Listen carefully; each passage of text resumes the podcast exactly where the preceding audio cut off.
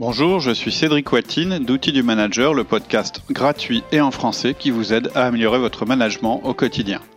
Loin de la théorie et des solutions compliquées, nous vous proposons toutes les semaines des outils pratiques et performants que vous pourrez mettre en œuvre immédiatement. Vous pouvez vous inscrire sur notre site www.outildumanager.com. Vous y trouverez plus de contenu à télécharger, de nouveaux podcasts, des tests, des articles de blog et pourrez poster vos commentaires et vous inscrire à notre newsletter. Mais pour l'instant, notre épisode du jour, la délégation Reloaded, premier épisode. Bonjour Voilà. Alexia. Bonjour Cédric. On va aujourd'hui expliquer un de nos outils fondamentaux. Donc je rappelle que Outil du Manager, c'est avant tout une méthode pragmatique pour mettre en place un système de management dans vos équipes. En général, dans une entreprise, hein, on a un système qualité, on a un système de vente, on a un système comptable, un système logistique, un système informatique et bizarrement, on laisse le management petit bonheur la chance. C'est ce qu'on observe souvent. Et pourtant, le management, c'est le système maître dans votre entreprise. C'est celui qu'on va situer au-dessus de tous les autres, puisqu'il s'adresse justement à la ressource la plus précieuse chez vous, euh, qui sont euh, bah, les ressources humaines. Et euh, pourtant, euh, c'est pas ce qu'on constate dans les entreprises. Et pourtant, on préfère avoir un système informatique un peu bancal qu'un mauvais système de management. Avoir des équipes motivées, dédiées à votre entreprise, intelligentes et dynamiques, ça compensera toujours les, faiblesses des autres systèmes. L'inverse n'est pas vrai. Et donc, pour nous, on a la conviction que rien ne remplace pas un bon système de management. Donc, chez Outils du Manager, on a modélisé ce que c'est qu'un bon système de management et on l'a simplifié et adapté pour qu'il soit facile à mettre en place. On a déterminé quatre outils principaux le 1 à 1, le feedback, le coaching et la délégation. Et ces outils fondamentaux, en fait, ça a été des sujets euh, de nos tout premiers podcasts en 2009. Tout ce qu'on a dit à l'époque, d'ailleurs, est toujours vrai, hein, ça marche toujours.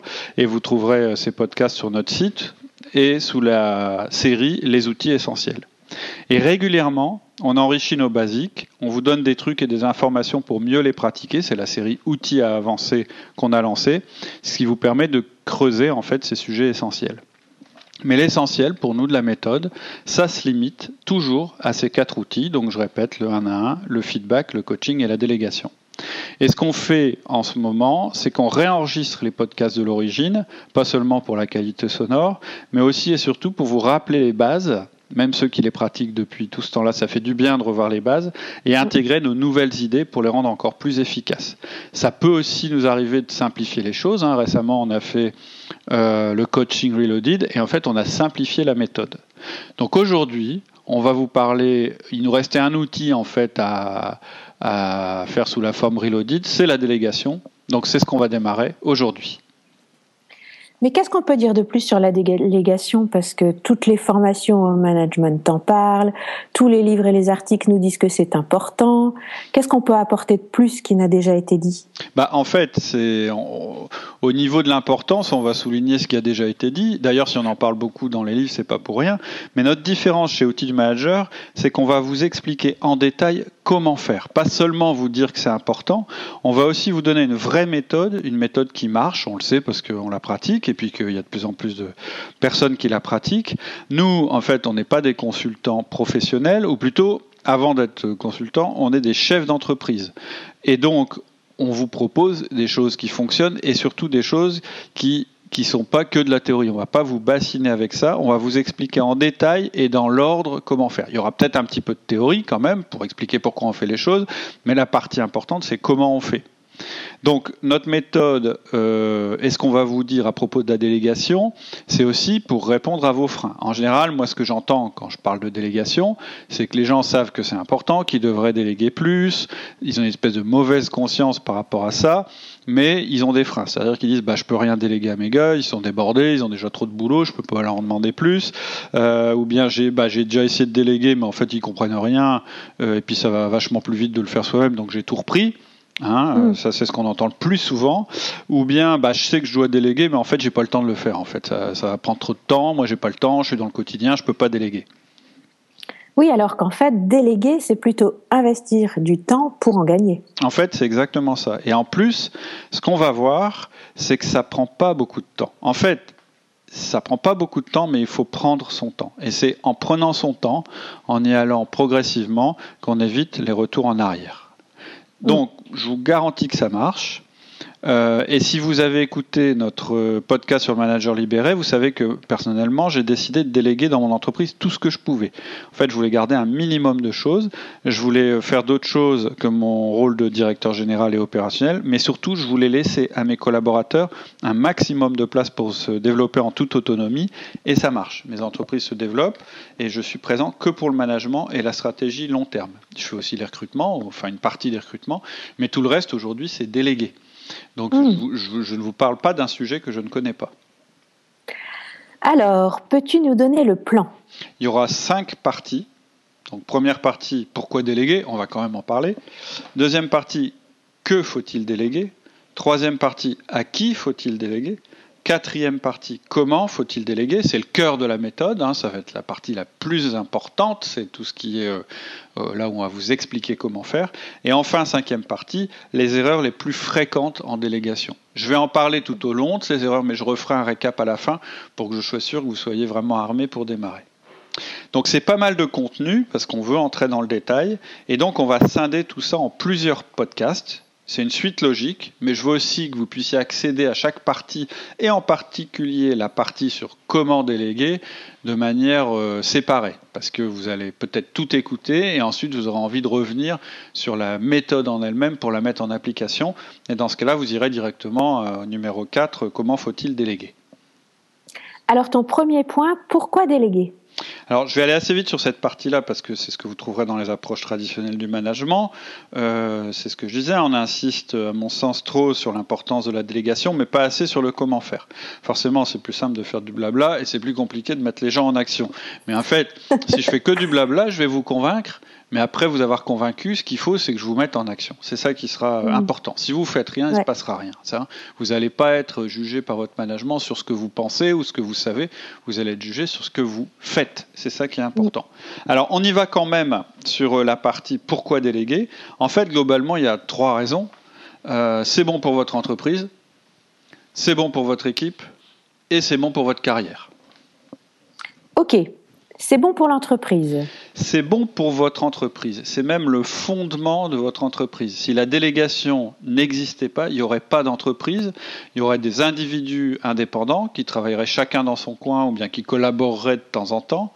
Mais le modèle de développement classique d'une entreprise, c'est pas celui-là. En général, à la base, au départ, il y a un individu qui commence à offrir un service ou un produit sur le marché, puis il rencontre du succès, de plus en plus, donc il finit par plus avoir le temps de tout faire, donc il a besoin d'aide, et là il va commencer à constituer une équipe. Au départ, dans cette équipe, tout le monde va travailler en parallèle. On va juxtaposer la force de travail. Tout le monde va faire la même chose en fait. Et puis la demande va croître encore, enfin c'est ce qu'on lui souhaite, et il va devoir commander, commencer à structurer, à coordonner, à spécialiser. Et c'est là que le management va devoir apparaître, parce que le nombre va faire qu'il va falloir mettre en place un système. Hmm. Il faut une tête qui coordonne les autres. En gros, euh, c'est ça le principe. Et au fur et à mesure que la structure va se développer, le créateur de l'entreprise ou celui qui la dirige, il va être obligé d'abandonner des choses et se consacrer à des choses différentes. Par exemple, au développement de son entreprise, etc. Il ne sera plus un contributeur individuel. Et donc, il va devoir se consacrer aux choses qui permettent à son entreprise de se coordonner et de se développer. Son entreprise se développera pas s'il ne fait pas ces nouvelles choses. Et comme le temps est une ressource finie, hein, on a tous le même nombre d'heures euh, dans une journée, et qu'il est déjà saturé, il va arriver à un moment où il va devoir faire un choix dans ce qu'il fait. Et c'est là qu'il va être amené à déléguer. Il va devoir transmettre certaines tâches à ses collaborateurs. Le problème, c'est que ces collaborateurs, ils vont aussi avoir des choses à faire. Eux aussi. Déjà, ils ont des choses à faire. Alors, pour accepter les tâches que va leur donner leur manager, ils vont devoir aussi déléguer à leurs propres collaborateurs. Et s'ils n'ont pas de collaborateurs, ils vont devoir soit abandonner certaines tâches, soit recruter. Et donc on voit bien à quel point la délégation, au-delà du management, c'est un processus fondamental pour une entreprise. En fait, une entreprise, si elle ne délègue pas, elle ne fait pas de choix dans les tâches qui sont réalisées. Elle n'arrête pas les tâches à faible valeur ajoutée pour se concentrer sur les tâches à forte valeur ajoutée. Et là, déjà, ça vous explique un peu pourquoi moi je dis que la délégation, c'est bon pour votre carrière. Je vais le dire mm. autrement, la non-délégation, c'est pas bon pour votre carrière. C'est plutôt comme ça que je devrais le dire. Et peut-être qu'en ne déléguant pas, vous pensez protéger votre poste, mais c'est le contraire. Si vous déléguez pas, en fait, vous bloquez un processus primordial de l'entreprise, un fondement. Vous êtes un petit peu, euh, si j'exagère un peu, un usurpateur. C'est-à-dire que vous prenez la responsabilité, le pouvoir de manager que vous donne l'entreprise, mais en fait, vous jouez pas le jeu. Vous respectez mm. pas la règle, et un jour ou l'autre, on viendra vous le reprocher. Voilà, ça, fait, voilà, c'est un fondement de l'entreprise, la délégation. Donc vous ne pouvez pas faire l'impasse là-dessus. Oui. Et ensuite, tu dis que c'est bon aussi pour nos collaborateurs. Oui, bien sûr. En fait, nos collaborateurs eux-mêmes, ils aspirent en général à évoluer dans leur poste. Donc, si vous bloquez le processus de délégation, si vous continuez à tout faire, vous leur permettez pas de grandir. Et à terme, s'ils ne peuvent pas grandir chez vous, ils iront grandir ailleurs. Donc, ils vous quitteront. Oui, mais parfois, ça les intéresse pas trop non plus d'évoluer. Alors, d'abord, moi, je pense que le fait de ne pas vouloir évoluer, c'est souvent une question de peur ou un manque d'habitude. C'est parce qu'on n'a pas été habitué à ça. Et je pense qu'on en a parlé dans un autre podcast ou dans un article de blog à propos de la soi-disant limite de compétence. On parle souvent de la limite de compétence. Souvent, c'est une justification pour dire bon, bah, bah, lui, il est arrivé au maxi, donc maintenant, on va le laisser là. Et en fait, ça peut pas être une option. À nouveau, si on raisonne au niveau de l'entreprise, vous ne pouvez pas accepter que vos collaborateurs restent comme ils sont actuellement. Pourquoi? Parce qu'en fait, l'environnement, c'est-à-dire euh, le marché, il évolue en permanence. Donc votre entreprise, elle est obligée de progresser et de s'adapter en permanence. Or, l'entreprise, c'est des personnes. Donc, vous ne pouvez pas être conscient du fait que le marché évolue et qu'il faille le faire évoluer, et en même temps de ne pas demander à vos collaborateurs d'évoluer. Alors il y a bien sûr des exceptions, hein. on peut avoir un moment euh, de faiblesse euh, passager, une maladie, un traumatisme, ou bah, quelquefois une pause pour euh, s'améliorer dans ce qu'on fait, pour améliorer les process, mais on ne on peut pas comme ça rester statique très longtemps. La deuxième, euh, la deuxième exception, c'est bah, quelqu'un qui va quitter l'entreprise ou qui va partir à la retraite. C'est clair que son rôle, ça n'est plus euh, de continuer à prendre des responsabilités à se développer, mais ça va être de transmettre en fait euh, ce qu'il sait pour que ça mm. reste dans l'entreprise. Mais sinon, les gens doivent évoluer parce que l'environnement évolue. Donc, votre équipe, en tant que manager, elle ne peut pas être composée de personnes qui ne veulent pas évoluer. Sinon, ce n'est pas une bonne équipe. Et si vous déléguez pas, soit vous aurez des mauvais, puisque vous aurez que des gens à qui ça convient, et donc les gens à qui ça convient de ne pas évoluer, c'est pas très bon signe, ou soit ils vous quitteront. C'est pour ça que je dis que la délégation est bonne pour votre équipe. Votre souci à travers la délégation, c'est de rendre vos gens meilleurs en les faisant progresser. Ça doit être votre souci constant. Quand j'entends un manager en fait qui se plaint de ses gars, hein, moi j'entends, bah, j'en ai marre, ils comprennent rien, je dois courir partout, je dois corriger des erreurs, je fais des heures à non plus finir, je m'en sors pas, etc.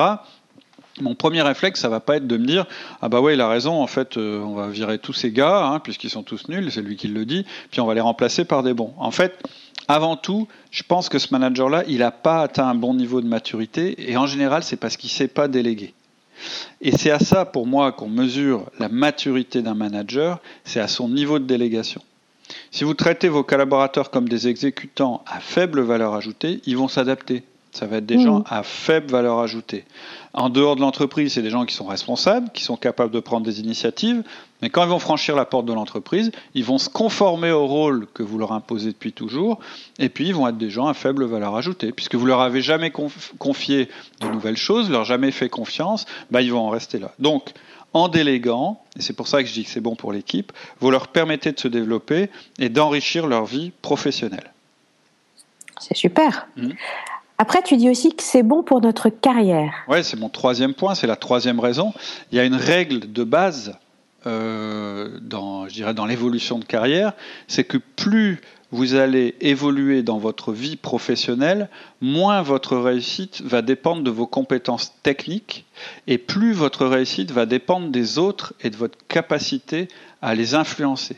Ça, c'est un truc à comprendre. Si vous voulez évoluer dans votre poste, si vous voulez que ça change, si vous voulez que ce soit plus intéressant, ça va être en général de plus en plus grâce aux autres et de plus en plus vous allez vous baser sur des compétences de communication, des compétences relationnelles et, des, des, des, et sur l'influence que vous aurez sur les autres.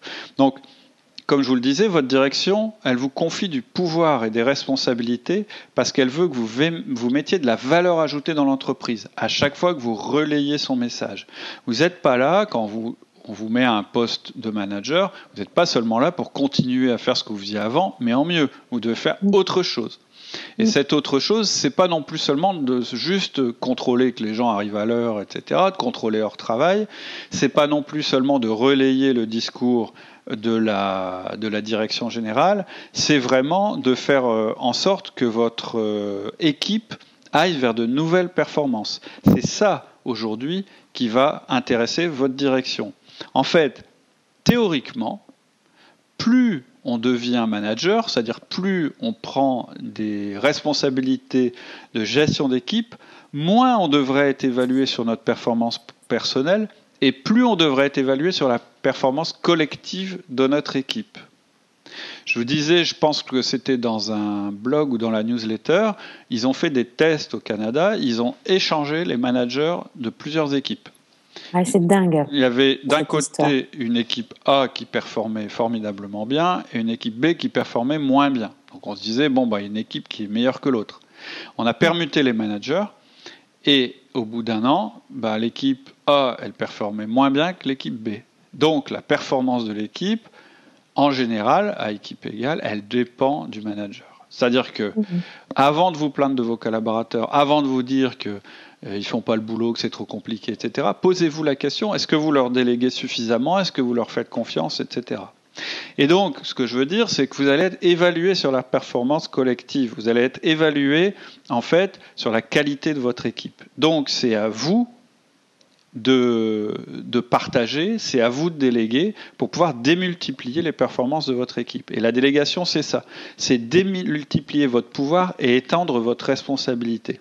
Donc je le répète, j'ai déjà dit tout à l'heure, mais on mesure la maturité d'un manager à sa capacité à déléguer et donc à son niveau de délégation. Si je devais aujourd'hui vous évaluer en tant que manager, ce que je regarderai en premier, c'est ce que vous avez délégué. je vous demanderai de me prouver que vous avez délégué des choses et euh, si vous me le prouvez, alors je me dirais, bah, lui c'est un bon, on va lui confier une nouvelle responsabilité. Mm. Et si je vous entends parler de votre équipe en termes élogieux, je saurais que c'est pas seulement parce que votre équipe ils sont bons au départ, je saurais surtout que c'est parce que vous les avez rendus bons. Vous aurez accompli des choses en tant que manager. Mm. Et puis un niveau personnel, c'est tellement agréable. Ah oui, oui, tout à fait. En fait, c'est assez formidable. Ah, bon, on est, très satisfait du travail qu'on fait soi-même hein, quand on est bon euh, et qu'on voit qu'on a des résultats et que ça satisfait notre entreprise. En général, on est assez fier. Mais il y a une fierté, moi, je pense, qui est encore encore meilleure, mm. qui est encore supérieure, c'est de voir ses collaborateurs se développer. Donc, je vous dis, je pense vraiment que si vous voulez être un bon manager, il faut que ce soit une obsession chez vous que de, vouloir déléguer.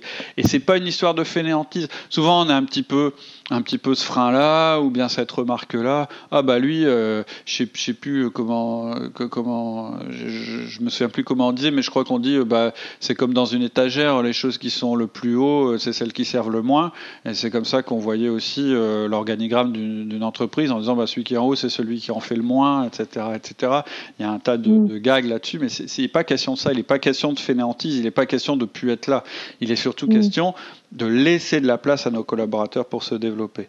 Et, euh, et, et donc, votre réflexe, ça doit être ça. La, quand vous avez une nouvelle mission, quand il y a une tâche qui se présente, la première question que vous devez vous poser, c'est est-ce que c'est bien à moi de faire ça? Est-ce que ou quand vous faites quelque chose tous les jours, vous devez vous poser la question, être un réflexe de dire mais est-ce qu'il n'y a pas quelqu'un dans mon équipe qui pourrait le faire? Pas mmh. forcément mieux que moi, mais juste qui pourrait le faire. Parce que moi, j'ai d'autres choses à faire. Moi, on me demande d'autres choses, à un autre niveau. Et en plus, quand je le transmets, ça fait du bien à mon équipe. Donc, euh, je veux dire, mmh. tout le monde gagne. C'est comme ça qu'il faut voir la délégation. Mais avant ça, il faut commencer par déléguer une bonne partie de ce que vous faites actuellement. C'est d'ailleurs ta deuxième partie. Que faut-il déléguer justement? Voilà. Donc là, ça fait environ 20 petites minutes qu'on parle. Donc on va s'arrêter, euh, on va s'arrêter là. Et dans la prochaine partie, on vous euh, parlera de la, ce qu'il faut déléguer. Quelles sont les, tâches que vous devez déléguer? Ok. À bientôt. À bientôt. Au revoir. C'est tout pour aujourd'hui. En attendant le prochain épisode, je vous propose de rester en contact. Allez vous inscrire sur notre site outildumanager.com cela vous permettra de recevoir nos articles, notre newsletter et de nous poser toutes vos questions. Je vous dis à très bientôt sur notre site outildumanager.com.